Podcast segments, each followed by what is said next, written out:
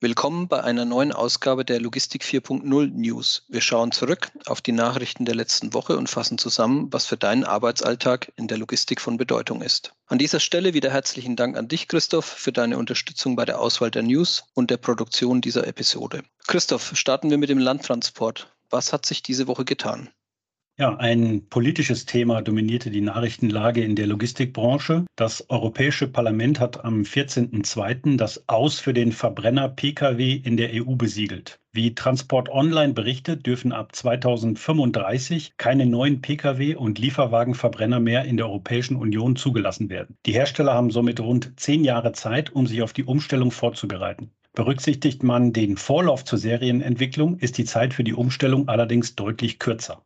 Ein vollständiges Verbrenneraus für den Lkw soll es dagegen vorerst nicht geben. Der gültige Kommissionsvorschlag fordert für Lkw und Busse die Emissionen um 45 Prozent bis 2030, um 65 Prozent bis 2035 und um 90 Prozent bis 2040 zu senken.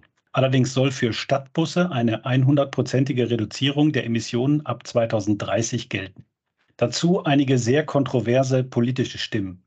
Michael Bloss, Industrie- und klimapolitischer Sprecher der Grünen im Europaparlament, sagt, jetzt haben wir einen klaren Rahmen für die Autoindustrie gesetzt. Der Kurs auf die Elektromobilität nimmt. Die Industrie braucht Planungssicherheit und diese geben wir ihr. Der Verbrenner ist Geschichte. Ab 2035 werden keine mehr zugelassen. Und weiter, wer jetzt noch auf das Verbrennerpferd setzt, gefährdet den Industriestandort Deutschland und Europa.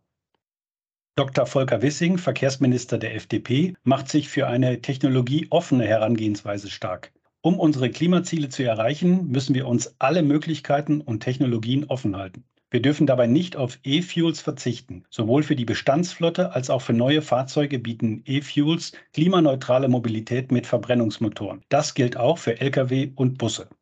CSU-Mann Färber fürchtet, koppelt man das Verbrennerverbot für Pkw an den Vorschlag für Flottengrenzwerte für Lkw, ist der letzte Nagel im Sarg des Verbrennungsmotors quasi versiegelt.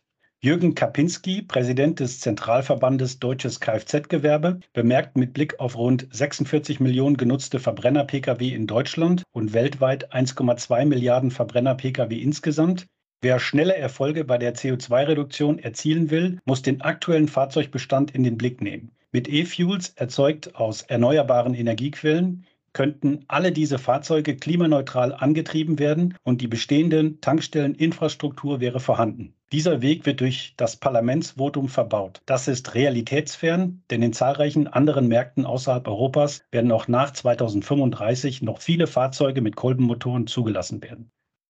Zu dieser Entscheidung des EU-Parlaments passt die Meldung der Verkehrsrundschau, wonach der Logistikdienstleister DAXA die Ausweitung emissionsfreier Lieferungen auf zehn deutsche Städte plant. Heute bietet DAXA die Emission-Free Delivery in Freiburg, Stuttgart, München, Dortmund, Kopenhagen, Oslo, Prag, Straßburg, Paris, Madrid und Porto an. Das Konzept arbeitet mit E-LKWs, Micro-Hubs und teilweise Lastenfahrrädern auf der letzten Meile. Neben besserer Luftqualität und weniger verkehrsbedingtem Lärm sorgt regenerativ erzeugter Strom für einen CO2-freien Transport von den Niederlassungen bis zu den Kunden.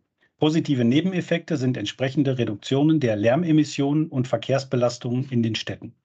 Eine weitere interessante Nachricht im Bereich der Verringerung der Lkw-Fahrten stammt aus der DVZ.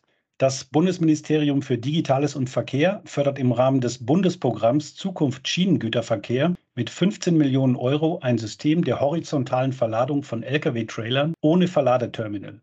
Anbieter und gefördertes Unternehmen ist Hellrom. So funktioniert das System. Der Hellraumwagen klappt seitlich auf und der Lkw-Trailer wird mit Hilfe einer Zugmaschine in die Transporttasche des Wagens geschoben. Der Verladevorgang kann damit in wenigen Minuten überall dort erfolgen, wo eine geeignete, asphaltierte Fläche neben einem Gleis zur Verfügung steht. Roman Noack, CEO der Hellrom GmbH dazu. Die Förderung mit rund 15 Millionen Euro ist ein Ritterschlag für uns. Die Lösung ist wirtschaftlich tragfähig und einfach umsetzbar. Damit bieten wir nicht nur den großen Konzernen eine Alternative zum Straßentransport, wir öffnen die Nutzung der Schiene auch für alle kleinen und mittleren Unternehmen. Andreas, was gibt's Neues aus dem E-Commerce?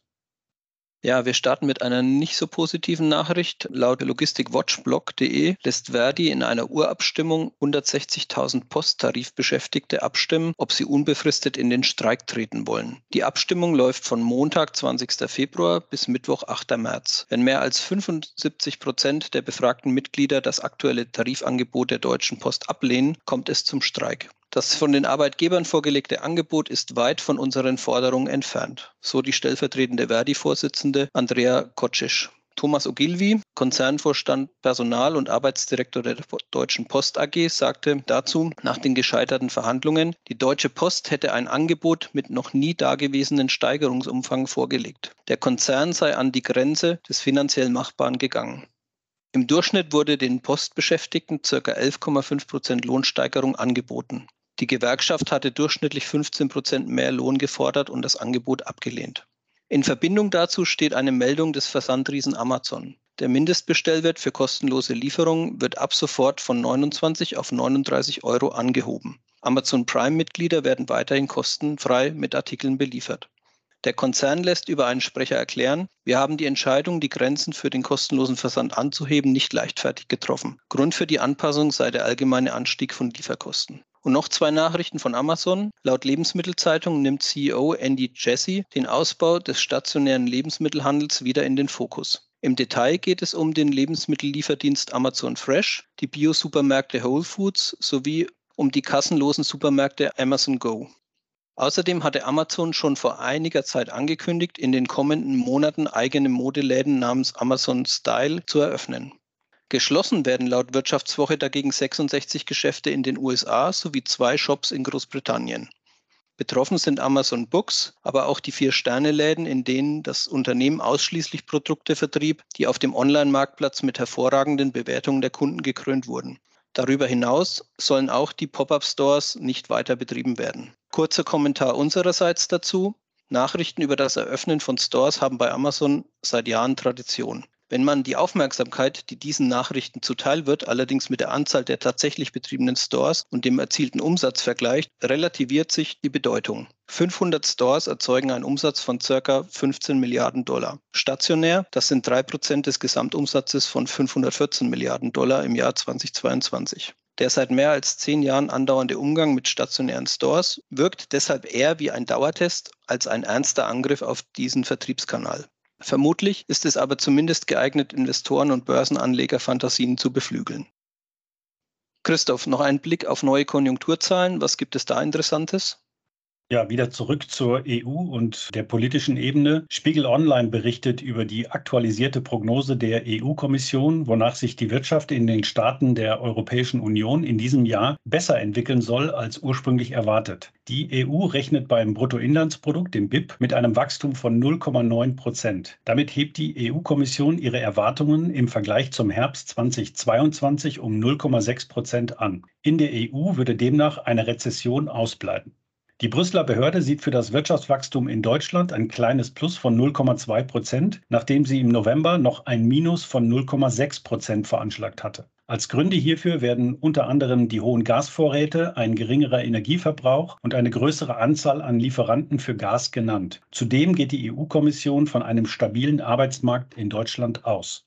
Die Wirtschaftswoche allerdings warnt und weist in einem Beitrag auf die Inflation hemmenden Maßnahmen der Notenbanken und dem damit verbundenen Rückgang der Geldmenge hin. Reduziert sich die reale Geldmenge und damit die Kaufkraft der Konsumenten und Produzenten so stark ab, wie es im Moment der Fall ist, stehen die Zeichen zumindest auf Konjunkturschwäche, eher sogar auf Rezession, so die Wirtschaftswoche.